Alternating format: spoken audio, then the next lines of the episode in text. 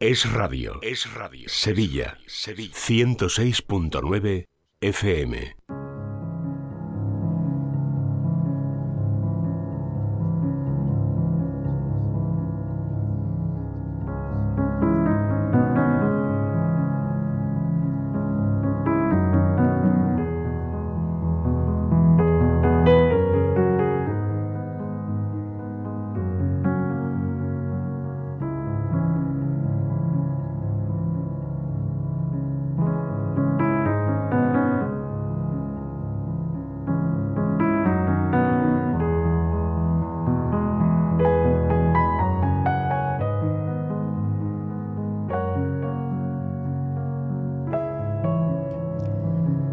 Continuamos en directo en Es la Mañana de Sevilla, 12 y 35 minutos. Empezamos ya a vivir en positivo y para ello me acompaña en este estudio de radio la psicóloga Paloma Carrasco. Hola Paloma, ¿qué tal? Buenas tardes. Buenas tardes Laura, buenas tardes a todos. Entramos en materia ya, hoy vamos a hablar sobre la frustración y sobre el fracaso. Ojo, porque aquí hay mucho que ahondar y mucho que analizar. Pero antes, Paloma, si te parece, te presento para los oyentes. Paloma Carrasco es psicóloga, licenciada por la Universidad Complutense de Madrid y experta en terapia familiar sistémica ella cuenta con una amplia experiencia profesional y compagina su labor en consulta con la divulgación y con la formación de la psicología. Además, Paloma Carrasco es conferenciante. En la actualidad ejerce su profesión en el Hospital Quirón Salud Sagrado Corazón de Sevilla y para pedir consulta con Paloma Carrasco, pues pueden hacerlo a través del teléfono del Hospital del Sagrado Corazón.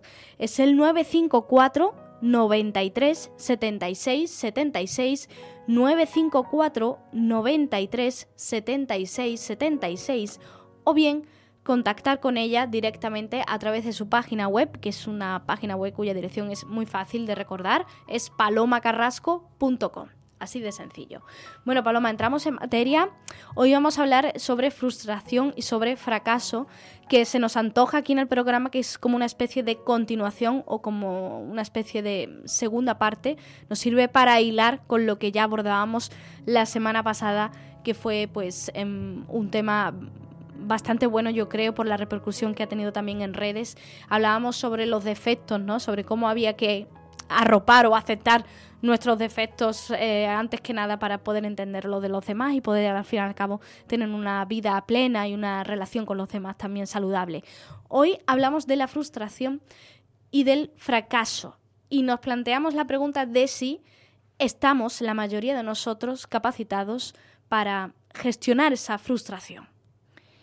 Bueno, eh, la gestionamos mal en general, sí que es verdad que estamos quizá mm, pues no del todo capacitados, no bien capacitados. ¿no?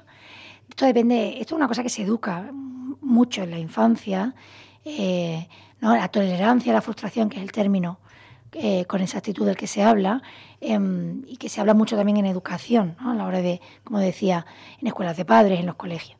Em, pero es, me gusta que lo hayas unido a lo del fracaso, porque de hecho ese es el problema, ¿no? que llamamos fracaso y frustración a cosas parecidas, o que vemos en el fracaso una fuente directamente de sufrimiento en vez de una fuente de aprendizaje, una oportunidad de superación, algo de lo que podemos realmente sacar alguna lección. ¿no? Mm. Yo creo eh, que la clave para lo que me gustaría que fuera la clave del programa de hoy es que todos entendamos que lo normal, lo normal y lo natural es frustrarnos muchas veces, pero que esa frustración no tiene por qué hacernos sufrir. Es decir, cuando alguien experimenta que las cosas que yo, que otra persona, no, las cosas no han sucedido eh, tal y como yo había previsto o quería, eh, no tiene por qué ser eso directamente frustrante en el sentido negativo de la palabra.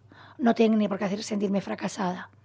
Si estuviéramos más acostumbrados y nos pareciera, como he dicho, más natural el hecho de que es normal, y de hecho lo extraordinario a veces es que las cosas salgan tal y como las planifico, y que es natural, como decía, que a veces las cosas se tuercen, eh, a veces surgen imprevistos, a veces, aunque yo he calculado, pues me he equivocado, a veces es muy humano, ¿no?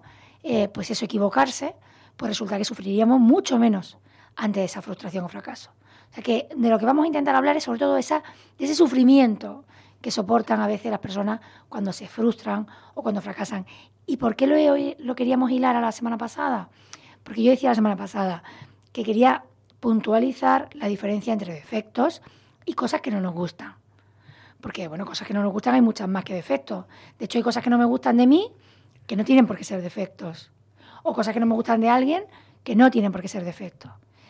En la medida en la que yo soy una persona que gestiona bien eh, no solo los imprevistos, sino las cosas que no me gustan, o las cosas que no me gustan son menos, ¿no? También nos acordábamos de Dora. O sea, si, si en general tolero mejor las diferencias, eh, lo que no es exactamente como yo quería que fuera, pues voy a ser más feliz. Ahí al revés. O sea, si todo lo que se sale ¿no? de, de mis planes o de mi esquema mental eh, me hace sentirme mal, oye, es que a lo mejor tengo realmente pues muy poca tolerancia a la frustración, ¿no? Entre otras cosas, entre ser una persona más rígida también, por ejemplo.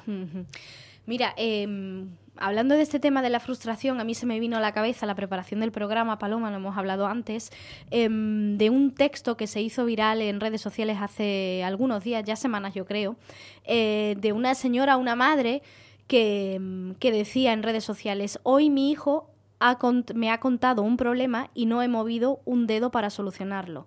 Em, es la madre de un niño de nueve años y, la historia continuaba así. Dice, este sábado juegan el partido más decisivo de la temporada, van segundos y se enfrentan a los terceros, peleando por subir, por tanto, de la categoría. Dice, es el partido con mayúsculas de toda la temporada y resulta que mi hijo no está convocado. Dice, he vuelto a, el niño ha vuelto a casa cabizbajo, ha vuelto lloroso, no ha querido comer. Hemos hablado en casa, dice ella, de que en realidad pues no es tan importante ese partido, que bueno, que iremos a, toda la familia a animar al equipo hasta el final, nos hemos abrazado, en fin, pero nada le consuela al chiquillo. Él solo puede ver que se pierde el partido más importante del año. ¿Qué pasa? Ella dice, sería muy sencillo por mi parte escribir a su entrenador y contarle pues lo mal, lo triste que está mi hijo. Le podría pedir, por favor, que si alguien se da de baja, pues que convoque a mi hijo, al menos como suplente del suplente, que lo saque aunque sea cinco minutitos al campo, en fin, solucionar este problema pues podría ser muy fácil. Pero ella dice que he decidido no hacerlo. ¿Por qué? Y explica, porque me parece más importante que aprenda a enfrentarse a la frustración ahora, que se prepare para el día en que no tenga la nota de corte para la universidad, que se prepare para el momento en el que la chica que le gusta le dé calabazas o que no pase, por ejemplo, pues el proceso de selección que de un trabajo que tanto se ha trabajado, que tanto se ha currado, dice ella, o que promocionen a su compañero de trabajo y no a él. O sea, es llamaba la atención porque el titular era ese, ¿no? Eh, mi hijo tiene un problema y no he movido un dedo para solucionarlo. Es buenísimo. La verdad es que el texto es muy bueno y ojalá, ¿no? Mm, mm, pues todos hiciéramos lo mismo. Quizá ha faltado el apunte, ¿no? Pero ya como psicóloga, de en comprender en la parte emocional es el chico. O sea, no, por supuesto no hay que hacer nada. Me parece una idea buenísima, ¿no? Y, reflejarlo así, o sea, no he movido un dedo. Eh, pero es verdad que acuérdate de un, concepto que hemos hablado muchas veces, que es validar las emociones de las personas cuando sufren. Porque a veces tendemos a decirle a nuestros hijos, eh, que no es el caso de esta señora ni mucho menos, pero que a veces tendemos a, cuando alguien creemos que se está pasando ¿no? en ese sufrimiento, en ese drama, de que venga, que no pasa nada, venga, no, no seas tonto, ¿no? levanta la cabeza, anda ya, se te va a olvidar. Bueno, siempre que queramos eh, realmente llegar a alguien, empatizar con alguien, es muy importante, lo primero, validar las emociones de esa persona. O sea, ¿es normal que le dé mucha pena no jugar el partido? Sí. Incluso puede ser normal que ese primer día no, le apetezca comer, ¿no? Eh, lo que no sería normal es que esté una semana llorando. Entonces, lo primero siempre es esa parte. Y luego, pues efectivamente, decía al principio, y voy a insistir, la vida es naturalmente frustrante. O sea, muchas veces va a ocurrir que las cosas no salen como tú querías. Es más, a mí me sale eh, echarme un poco y entonarme a culpa en el sentido de que creo que también esta psicología positiva malentendida, eh, psicólogos, educadores, coaches, eh, bueno, sueño americano, me acordaba también pensando, viniendo para acá, esto de si quieres puede, lo importante de la vida es planificarte, lo sueñalo bien fuerte, diseña lo que quieres que pase, cuidado. ¿no? Y es verdad que nosotros, yo soy muy muy partidaria, de hecho uno de los ejercicios que más pongo en consulta, le llamo la lista de retos, es que realmente la gente plasme en un papel cositas que hacer eh, para ir cumpliendo algunas de ellas y venirse un poco arriba, ¿no? Porque, porque eso eleva mucho la autoestima. Em, pero estas cosas nunca son lo más importante, ¿no? Eh, lo digo porque si al final mi vida tiene que responder a un plan, pues puede que, iba a decir una ordinaria, puede que la cosa me salga mal. No, me salía directamente una palabra muy fea. O sea, no. Y, y, encima puede que yo le llame fracaso a todo lo que no sea el cumplimiento de ese plan. No, no es fracaso, es lo normal.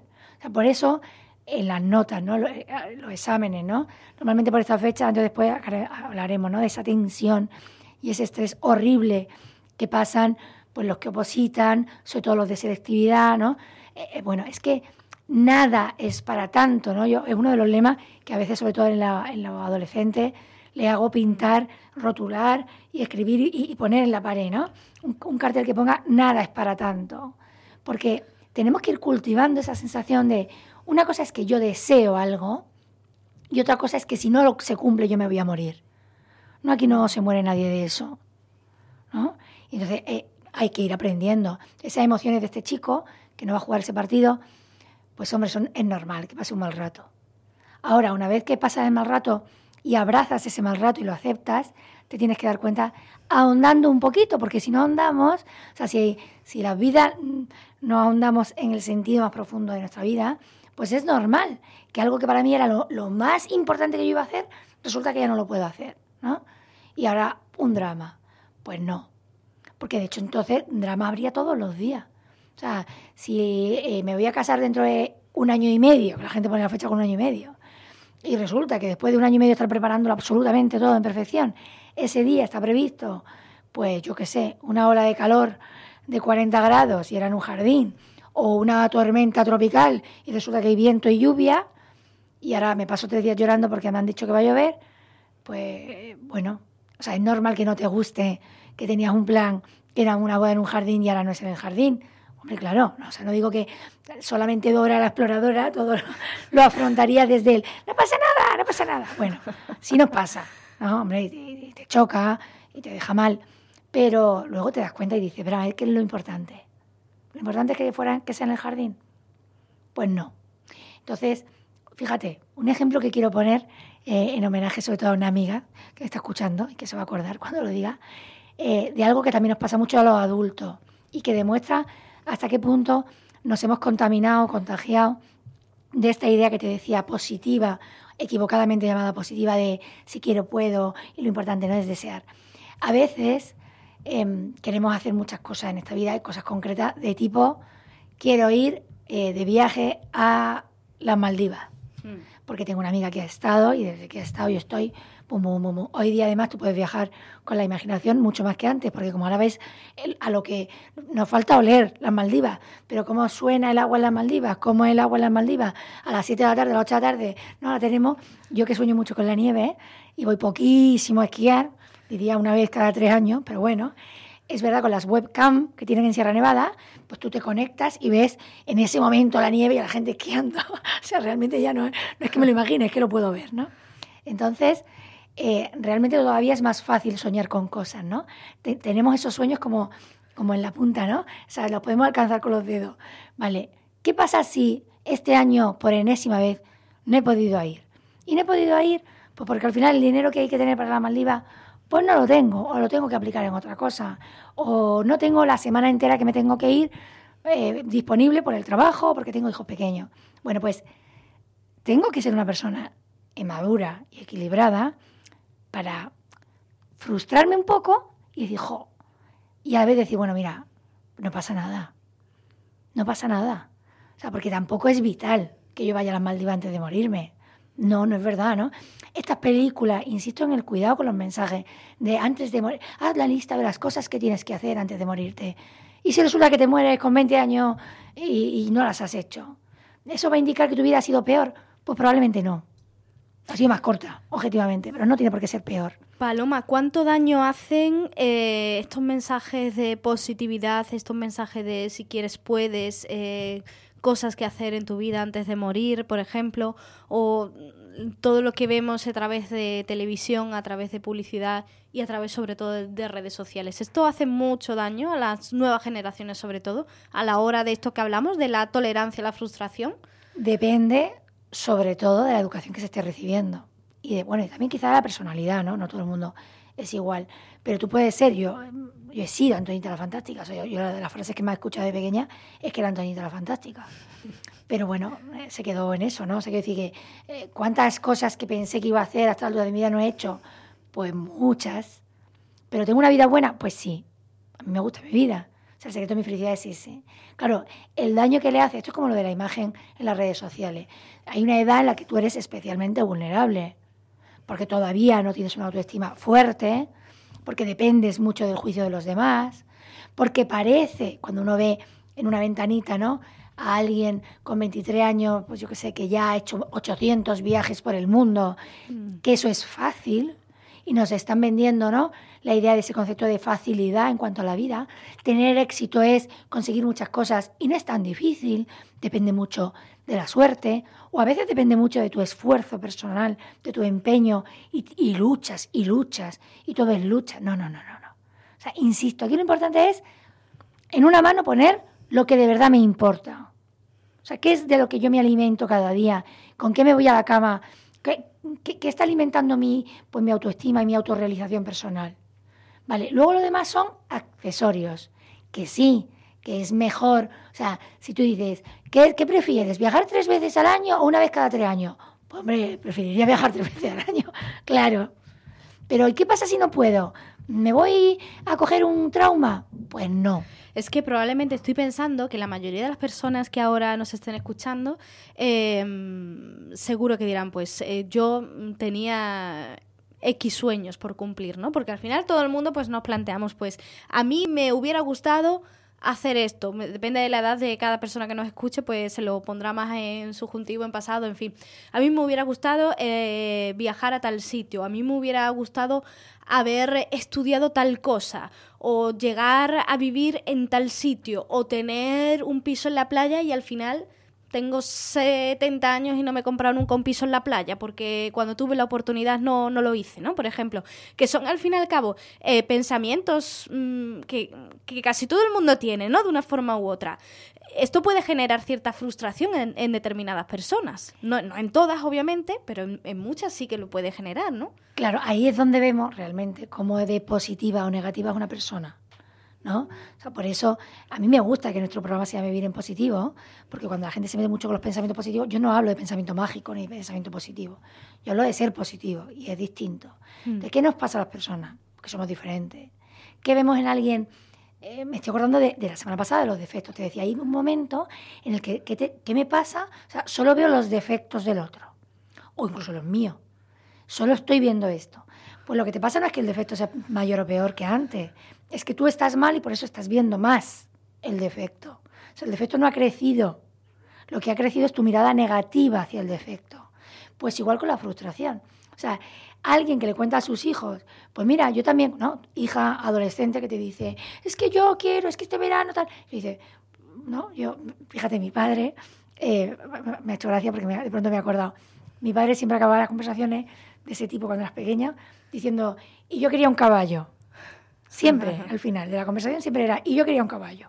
Pues y nunca he tenido un caballo, ¿no? Y entonces a mí me da un coraje que horroroso. Porque sabes que en ese momento tienes que dar la vuelta a irte porque se ha acabado. Pero ahora lo entiendo. Por cierto, que no se lo digo a mis hijos y se lo voy a decir porque, porque sirve, ¿no? Entonces tu hija te va diciendo eso y tú, si eres una persona positiva, alegre, que no está pasando un bache, que no está deprimida, que no, pues coge y le dice, mira, pues yo también, yo también creía que iba a viajar más, pero ¿sabes qué te digo? Que al final opté por otro tipo de cosas o porque la vida me, lo, me, lo, me, obligó a optar y a mí mi vida me gusta también. Y es verdad que me encantaría irme de viaje a tal sitio, y es verdad que tal, pero te digo una cosa, que a mí mi vida, la que tengo ahora mismo, me gusta. Y, y tengo esto de bueno, y esto de bueno. Y a lo mejor si hubiera hecho todo eso, entre otras cosas, tú no hubieras nacido. Porque yo, en vez de pensar en tener hijos ser generosa en cuanto a, ese pensamiento que se me cruza un día de tengo ganas de tener un hijo, hubiera puesto muchas pegas. Porque hubiera preferido, hubiera puesto por delante otras cosas. Que, que lo que hay que entrar es en el sentido más profundo y luego ver cómo somos de positivo y negativo en general. Entonces, alguien positivo suele ser experto en darle la vuelta a las cosas, en fijarse en lo bueno, en sacarte lo bueno de algo malo. El negativo, igual que está, o el que no es negativo, pero está pasando un bache. ¿Vale? Porque muchas veces uno pasa un mal momento en su vida y si no lo gestiona bien, pues de pronto tiene una depresión encima. ¿Vale? O sea que, que hay mucha depresión, existe como trastorno mental. ¿eh? Esta semana me he hartado de decir en la consulta que, que, es que trastorno, porque la gente dice, es que yo no quiero medicinas, es que yo no quiero, pero de verdad es grave, vamos a ver, se llama trastorno mental y estar trastornado no deja de ser una faena, ¿eh? O sea, es un problema. Entonces, cuando uno está mal, no es que tu vida sea peor, es que la ves peor. Tu vida a lo mejor es igual de mala que la de otra persona o incluso mejor, pero tú estás viendo, pues eso, lo que no tienes, lo que no has hecho, lo que no ha salido. Oye, vamos a intentar cambiar ese foco. Y eso es lo que habría que intentar hacer. Porque está claro que mm, la vida en muchas ocasiones es injusta, ¿no? Eh, no nos da al menos lo que consideramos que nos debería dar, ¿no? Por ejemplo, lo has puesto antes, Paloma, pero me, parece muy interesante, ¿no?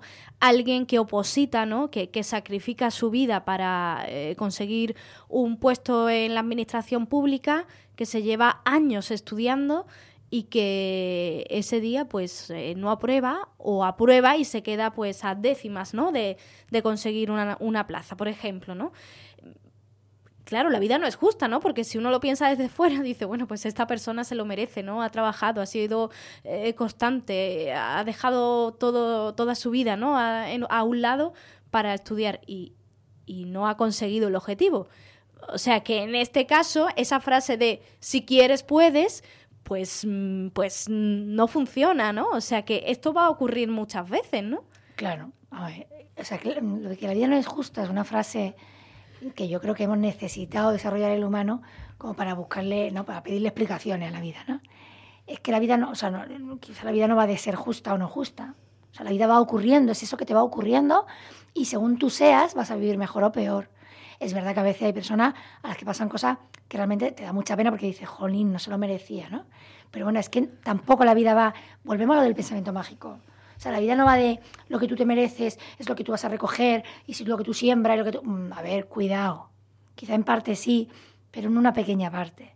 Hay un factor suerte, hay un factor eh, que tiene que ver con los demás. alguien que oposita mm, no se puede olvidar de, primero, que, existen las injusticias, no que la vida sea injusta, la gente es injusta y a veces yo, no es por nada, la única vez que intenté opositar a alguna cosa, eh, pues es que, bueno, pues que no dio igual el examen que hicimos. De pronto vimos a una persona que, pues los, las cosas de los puntos, los puntos, y tú dices, yo, yo no oposito más. Si al final resulta una persona que tiene menos nota, pues porque lleve más tiempo, pues las cosas de la vida. Entonces, la clave es saberlo de antes. O sea, cuando tú estás opositando y te estás dejando dos años de tu vida en una posición, te tienen que enseñar que no todo va a depender de ti. No es verdad. Y que puede que no llegues a aprobar ese examen y que si no lo llegas a probar tendrás que inventarte, reinventarte y trabajar en otra cosa. O sea, que, que te eduquen sabiendo que eso es algo que puede pasar. Y por otro lado, poniendo pues el corazón en eso, ¿no? Yo creo que es muy importante, ¿no? Que quizá veo que estamos terminando, que, mm, que esas dos tentaciones que tenemos. Una es la de intentar no pensar en que puede no salir bien. Va a salir bien, va a salir bien, va a salir bien. Bueno, hay que intentar evitarlo. Y a los niños hay que decirle muchas veces, y tus amigos que te quieren te lo tienen que decir, está bien que lo intentes, mm, seguro que sale bien, venga, sí. Pero ese seguro, saber que es un seguro motivacional, porque 100% seguro no es.